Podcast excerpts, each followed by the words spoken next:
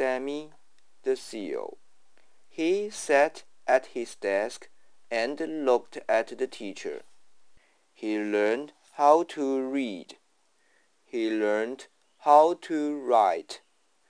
And now it is time to play, said the teacher. Who wants to play a game?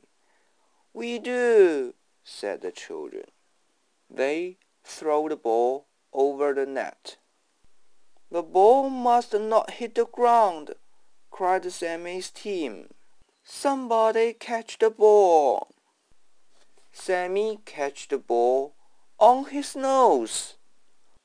A boy on the other team tried to catch the ball on his nose too. Boys must catch with their hands, said the teacher. Up and down went the ball from one side to the other.